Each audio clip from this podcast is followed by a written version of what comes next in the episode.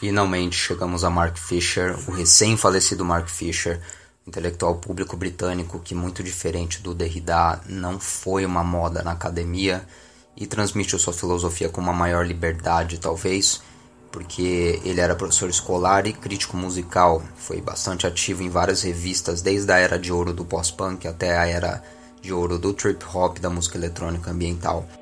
Isso talvez tenha permitido ele adaptar esse conceito filosófico complicado da hauntologia para o campo da cultura popular e alternativa, e aqui foi que o termo ganhou proeminência. A gente vai traduzir trechos de um livro chamado Ghosts of My Life, do Fisher, e nele temos uma definição muito mais clara do que se entende por hauntologia, ele chega a definir diretamente isso, e como essa noção passou a ser aplicada para falar do ciberespaço e da música produzida a partir dos anos 2000. Só depois a gente chega no seu livro mais famoso, que é o tal Realismo Capitalista de 2009, que acaba de ser traduzido para o português pela Autonomia Literária. Então, nesse episódio, Fischer critica o Derrida, mas diz o que aproveitou de sua noção de ontologia, chegando a artistas do selo Ghost Box e gente como Leyland Kirby, que a gente já tratou no episódio 6 do podcast. Ele fala de implicações políticas da ontologia como ela é produto de uma época muito mais cética perante as promessas do capitalismo tardio. E não nos esqueçamos que a música ontológica foi e é produzida por uma geração que foi treinada e adestrada para um modelo de mercado de trabalho que não existe mais desde os anos 70. Ele só existe na cabeça dos economistas que vendem sonho, o mesmo tipo que vive fazendo previsão de melhora na economia que nunca dá em nada. E essa cultura, portanto, é resultado de uma frustração intergeracional e coletiva e de uma época em que uma porcentagem imensa dos trabalhadores vai morrer pagando aluguel e pulando de emprego tosco para emprego tosco. Então a gente começa. Por que ontologia? O que o conceito de ontologia tem a ver com tudo isso? Foi na verdade com alguma relutância que o termo ontologia começou a ser aplicado para a música eletrônica no meio da última década eu geralmente consideraria Jacques Derrida, inventor do termo, um pensador frustrante. Assim que se estabeleceu em certas áreas da academia, a desconstrução, projeto filosófico que Derrida fundou, instalou-se como um culto pio da indeterminação, que no pior dos casos transformava a evasão de qualquer afirmação definitiva em uma virtude advocatícia. A desconstrução foi uma espécie de patologia do ceticismo, que induzia a esquiva, a debilidade de propósitos e a dúvida compulsória da parte de seus seguidores. Ela elevou modos particulares da prática acadêmica, a opacidade sacerdotal de Heidegger, a ênfase da teoria literária na instabilidade final de qualquer interpretação, a um nível de imperativos quase teológicos. Os vai e vens de Derrida parecem exercer uma influência desintensificadora. De modo algum é irrelevante pontuar que meu primeiro contato com Derrida aconteceu no que hoje em dia é um ambiente desaparecido. Ele se deu nas páginas da revista de música New Musical Express, a NME, nos anos 80, quando o nome de Derrida era mencionado por autores bastante empolgados. Eu tinha também visto Derrida no filme Ghost Dance, de Ken McMullen, veiculado tarde da noite no Canal 4 nos primeiros anos da rede, em uma era anterior a termos videocassetes, quando eu tinha que lavar o rosto com água gelada para permanecer acordado. Derrida cunhou o termo hauntologia em seu Os Espectros de Marx, o estado da dívida, o trabalho do luto e a nova internacional. Eu cito: Assombrar não significa estar presente, e é necessário introduzir a assombração na construção em si do conceito.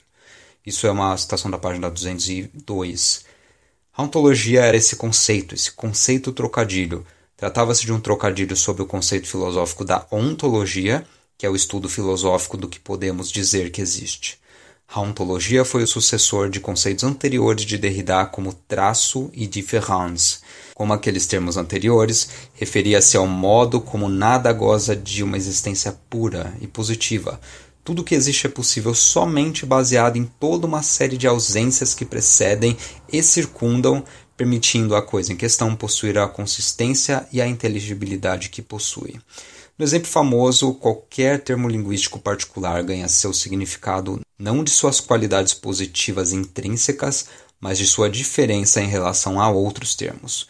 Daí as desconstruções engenhosas de Derrida da tal da metafísica da presença, do fonocentrismo, que expõem o modo em que formas dominantes particulares de pensamento teriam privilegiado incoerentemente a voz em detrimento da escrita. Mas a ontologia explicitamente traz à baila a questão do tempo de forma que não ocorreu exatamente nos conceitos de traço e différence. Uma das formulações repetidas de espectros de Marx é a de Hamlet, The time is out of joint. O tempo está fora dos eixos. Em seu recente livro Radical Atheism, Derrida and the Time of Life, Martin Haglund argumenta que é possível ver toda a obra de Derrida em relação a esse conceito de tempo cindido. O objetivo de Derrida, Haglund argumenta, é formular uma ontologia geral em contraste com a ontologia tradicional, que pensa nos seres em termos de uma presença idêntica a si mesma. O que é importante sobre a figura do espectro, portanto, é que ele não pode estar completamente presente. Ele não tem um ser em si, mas marca a relação ao que não mais é ou que ainda não é. Isso é uma citação da página 82. Será a ontologia então alguma tentativa de ressuscitar o sobrenatural ou apenas uma figura de linguagem? O caminho para além dessa contraposição que pouco nos ajuda é pensar a ontologia como a agência do que é virtual, com o espectro sendo entendido não como algo sobrenatural, mas como aquilo que age sem existir fisicamente. Os grandes pensadores da modernidade, tanto Freud quanto Marx, descobriram diferentes modalidades dessa causalidade espectral. O mundo do capitalismo tardio, governado por abstrações das finanças, é muito claramente um mundo em que virtualidades são efetivas, e talvez o espectro de Marx mais algorento seja o próprio capital. Mas como Derrida ressalta em suas entrevistas no filme Ghost Dance, a psicanálise é também uma ciência dos fantasmas, entre aspas, um estudo de em que medida eventos reverberantes na psique se tornam aparições. Voltando à distinção de Haglund entre o não mais e o que ainda não é, podemos provisoriamente delinear duas direções na ontologia. A primeira se refere ao que não é mais, na realidade, mas que permanece efetivo tal qual uma virtualidade. Exemplo, compulsão de repetir algo num trauma, o comportamento fatal. O segundo sentido da ontologia se refere àquilo que não aconteceu ainda na realidade, mas que já é efetivo no virtual um atrator, uma antecipação que molda algum comportamento atual, por aí vai. O espectro do comunismo sobre o qual Marx e Engels alertam nas primeiras linhas do Manifesto Comunista foi esse tipo de fantasma, uma virtualidade cujo advento ameaçador já estava fazendo seu papel em abalar o estado de coisas presente. Além de ser outro momento no projeto pessoal de desconstrução derridiana, Espectros de Marx também foi um engajamento específico com o contexto histórico imediato ocasionado pela desintegração do Império Soviético. Ou melhor, foi um engajamento com a alegada desaparição da história, como apregoado por Francis Fukuyama em seu livro The End of History and the Last Man. O que aconteceria naquele momento em que o socialismo real colapsara e o capitalismo poderia assumir uma dominação de espectro amplo, que suas reivindicações pelo controle global não mais seriam comprometidas pela existência de todo um outro bloco, mas apenas por pequenas ilhas de resistência como Cuba e a Coreia do Norte? A era daquilo que chamei de capitalismo realista, a crença generalizada de que não há alternativa para o capitalismo, não foi assombrada pela aparição do espectro do comunismo mas por sua desaparição. Como Derrida descreveu, há hoje no mundo um discurso dominante. O discurso dominante geralmente traz aquela forma maníaca, jubilante e encantatória que Freud atribuiu à chamada fase triunfante do trabalho de luto. O encantamento se repete e se atualiza, ele discursa e se prende a fórmulas, como qualquer outra mágica animista. Ao ritmo de uma marcha cadenciada, ele proclama: Marx está morto, comunismo está morto, muito morto, e com ele suas esperanças, seu discurso, suas teorias, suas práticas. Ele diz: vida longa ao capitalismo, vida longa ao mercado. Esta é pela sobrevivência do liberalismo econômico e político. Essa é uma citação da página 64. Os Espectros de Marx foi igualmente uma série de especulações sobre as tecnologias de mídia ou pós-mídia que o capital instalou em seu território, agora num território global. Nesse sentido, a ontologia não foi de modo algum algo rarefeito. Ela foi endêmica à era da tecnotelediscursividade, tecnoteleiconicidade, dos simulacros, das imagens sintéticas. Essa discussão dos tele, das palavras com prefixo tele, mostra que a ontologia diz respeito a uma crise do espaço, assim como do tempo. Foi o que teóricos como Virilhot e o Jean Baudrillard reconheceram há tempos, e os espectros de Marx podem igualmente ser lidos como um acerto de contas de Derrida com esses pensadores. Teletecnologias colapsam tanto o espaço quanto o tempo. Eventos que são particularmente distantes se tornam disponíveis para uma audiência instantaneamente. Nem Baudrillard nem Derrida viveram para ver os efeitos da teletecnologia que contraiu o espaço e tempo da forma mais radical, que foi o ciberespaço. E é claro, estou dizendo agora que eles são efeitos plenos. Mas aqui temos um primeiro motivo pelo qual o conceito de hauntologia teve de se ligar à cultura popular na primeira década do século XXI.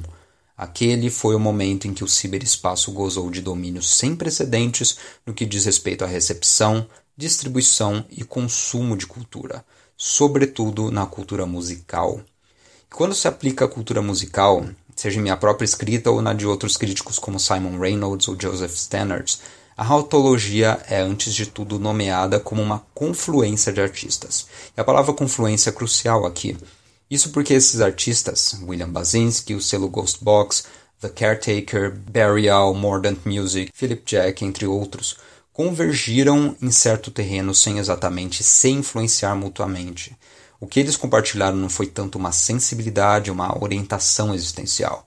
Os artistas que acabaram sendo rotulados hauntológicos estavam inundados por uma melancolia esmagadora, estavam preocupados com o modo como a tecnologia materializa a memória, Daí o fascínio com a televisão, os discos de vinil, as fitas, com sons dessas tecnologias se deteriorando.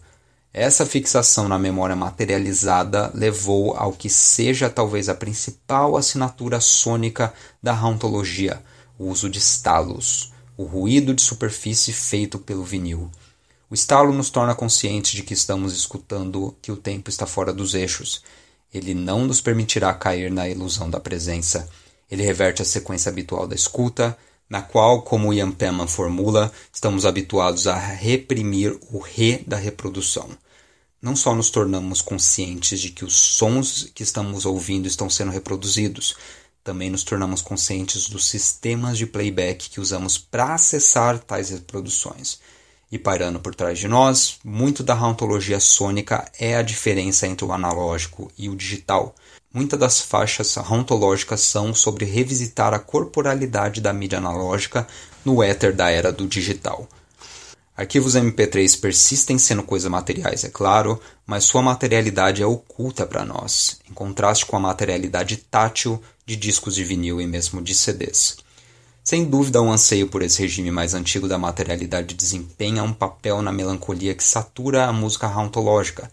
Quanto às causas mais profundas de tal melancolia, não precisamos ir mais longe do que o título do álbum de Leyland Kirby, Sadly, the future is no longer what it was. Infelizmente, o futuro já não é mais o que era. Na música hauntológica há o reconhecimento implícito de que as esperanças criadas pela eletrônica do pós-guerra ou pela dance music eufórica dos anos 90 evaporaram. Não só o futuro não chegou, ele não parece ser mais possível. Ainda assim, simultaneamente, a música constitui a negação a ceder ao desejo pelo futuro. Essa negação dota a melancolia uma dimensão política, pois equivale a um fracasso em se acomodar aos horizontes trancados do realismo capitalista. Não abrir mão do fantasma. Nos termos de Freud, tanto o luto quanto a melancolia dizem respeito a perdas. Mas, ao passo que o luto é lento, um retraimento doloroso da libido perante o objeto perdido, na melancolia a libido permanece ligada ao que desapareceu.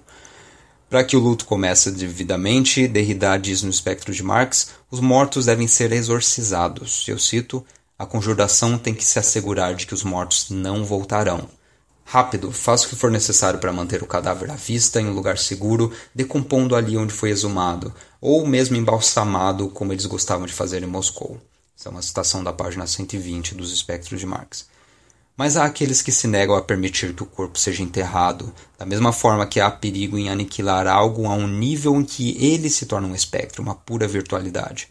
Sociedades capitalistas, escreve Derrida, sempre podem soltar um suspiro de alívio e dizer para si mesmas: comunismo acabou. mas ele não ocorreu só na forma de um fantasma. Elas não fazem mais do que repudiar o que é em si inegável. Um fantasma nunca morre, ele está lá sempre para o seu regresso. Citação da página 123 aqui. O assombro, portanto, pode ser constituído como um luto mal sucedido. Trata-se de se negar a abrir mão do fantasma, ou, isso pode às vezes levar à mesma coisa, da negação de o fantasma abrir mão de nós. O espectro não permitirá que nos contentemos com satisfações medíocres capazes de ser coletadas quando se vive em um mundo governado pelo realismo capitalista. O que entra em questão na ontologia do século XXI não é o desaparecimento de um objeto particular, o que desapareceu foi uma tendência, uma trajetória virtual. O nome para tal tendência é modernismo popular. A ecologia cultural a que me referi acima, a imprensa musical e as partes mais desafiadoras do serviço de telecomunicações públicas foram parte de um modernismo popular britânico, como foi o pós-punk, a arquitetura brutalista, os livros de bolso da Penguin Books e a oficina radiofônica da BBC. E aqui a gente pode adicionar no Brasil a MPB e a Rede Cultura, por exemplo. No modernismo popular, o projeto elitista do modernismo foi retrospectivamente justificado. Ao mesmo tempo, a cultura popular definitivamente estabeleceu que não é preciso ser populista. Técnicas modernistas particulares não foram só disseminadas, mas também coletivamente retrabalhadas e estendidas, assim como a tarefa modernista de reproduzir formas adequadas ao momento presente foi adotada e atualizada. Isso é dizer, Embora, é claro, eu não percebesse na época, a cultura que moldou grande parte de minhas expectativas foi essencialmente um modernismo popular, e os escritos que foram coletados em Ghosts of My Life, ou seja, esse livro, são sobre acertar as contas com o desaparecimento das condições que a permitiram existir. É válido pausarmos um instante aqui para distinguir a melancolia ontológica, da qual falei, a outros dois tipos de melancolia.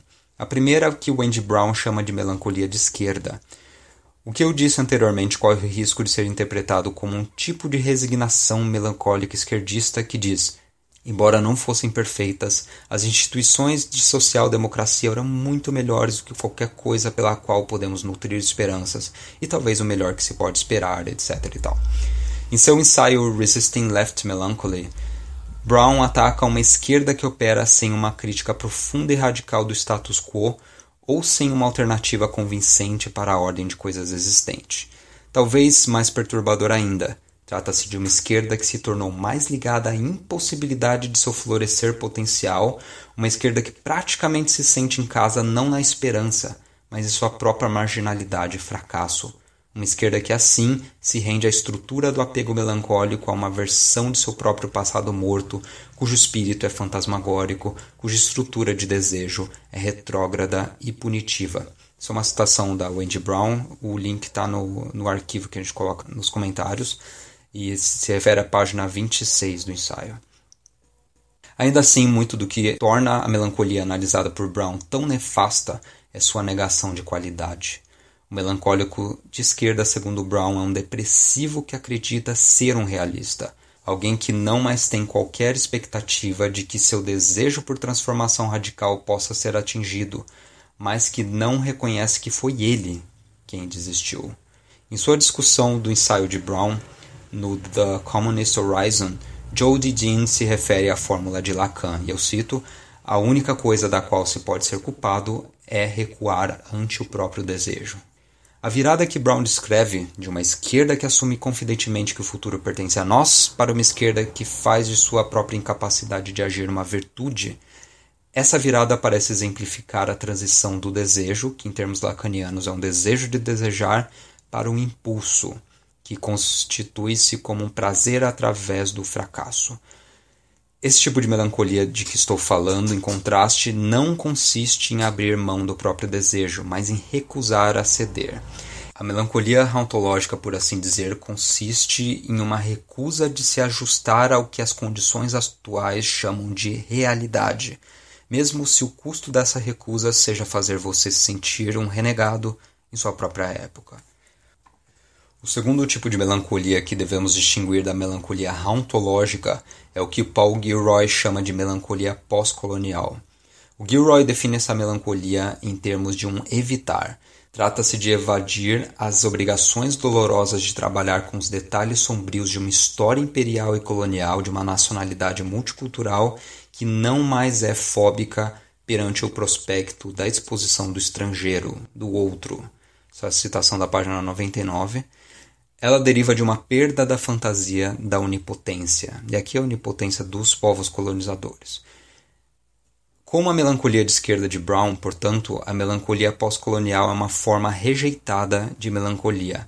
A melancolia pós-colonial não só se recusa a aceitar a mudança, em um certo nível ela se nega a aceitar que uma mudança ocorreu antes de tudo. À primeira vista, pode ser possível enxergar a melancolia hauntológica como uma variante da melancolia pós-colonial, outro exemplo de moleques brancos choramingando por privilégios perdidos. Porém, isso seria compreender o que foi perdido apenas em termos do pior tipo de ressentimento, no qual somos convidados a celebrar não um acréscimo na liberação, mas o fato de que outro grupo está agora relegado à miséria. E isso é particularmente triste quando o grupo em questão foi predominantemente parte da classe trabalhadora. Nostalgia comparada com o quê? Isso traz de volta a questão da nostalgia. Será a ontologia, como tantos críticos sustentam, simplesmente um outro nome para nostalgia? Será que é sobre apelar pela social-democracia e suas instituições?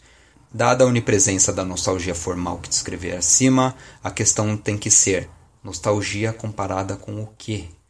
Parece estranho ter que argumentar que comparar o presente de forma desfavorável com o passado não é automaticamente nostálgico, em qualquer modo passível de culpa, mas essa afirmação tem que ser feita explicitamente, tal é o poder das pressões deshistorizadoras do populismo e das relações públicas. Relações públicas e populismo programam a ilusão relativista de que a intensidade da inovação são distribuídas igualitariamente por todos os períodos históricos. É a tendência de superestimar falsamente o passado que torna a nostalgia significativa, Contudo, uma das lições da história britânica de Andy Beckett nos anos 70, o livro chamado When the Lights Went Out, é que, de muitas maneiras, nós falsamente subestimamos um período como a década de 70. Beckett, de fato, mostra que o realismo capitalista foi construído sobre uma proliferação de mitos daquela década. Por outro lado, as onipresentes relações públicas nos induzem a superestimar o presente falsamente, e aqueles que não conseguem se lembrar do passado são aqueles para os quais as relações públicas está condenada a revendê-lo para todo sempre. Se a década de 70 foi em muitos aspectos melhor do que o liberalismo gosta de se lembrar dela, devemos também reconhecer em que medida a distopia capitalista da cultura do século XXI não é algo que foi simplesmente imposto sobre nós. Ela foi construída a partir de nossos desejos capturados. Eu cito: Quase tudo que eu temi ver acontecendo nos últimos 30 anos aconteceu, Jeremy Gilbert observou.